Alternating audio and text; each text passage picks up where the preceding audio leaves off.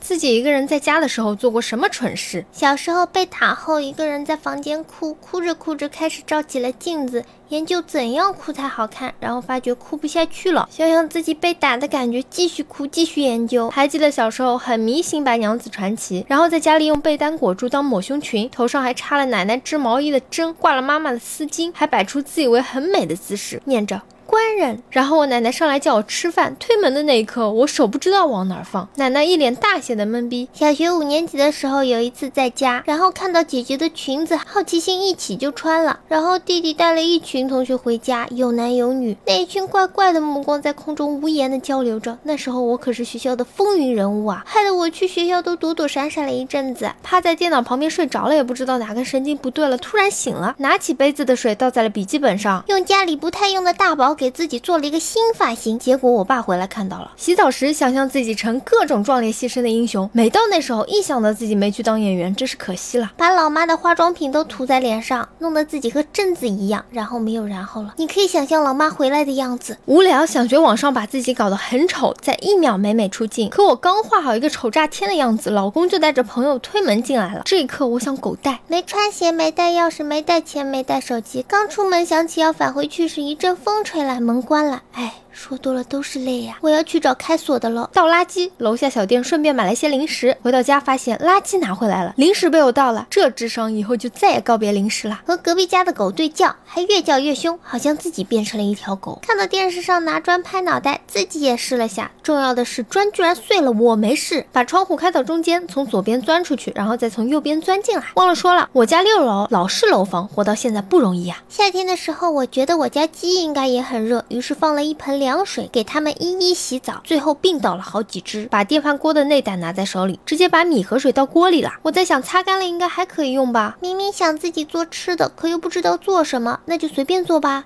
接着厨房就炸了，煮鸡蛋，结果打卤啊卤忘了，后锅底烧穿，悄悄的把锅扔了。老妈回来问我锅呢，我说没见着，可能被偷了。结果。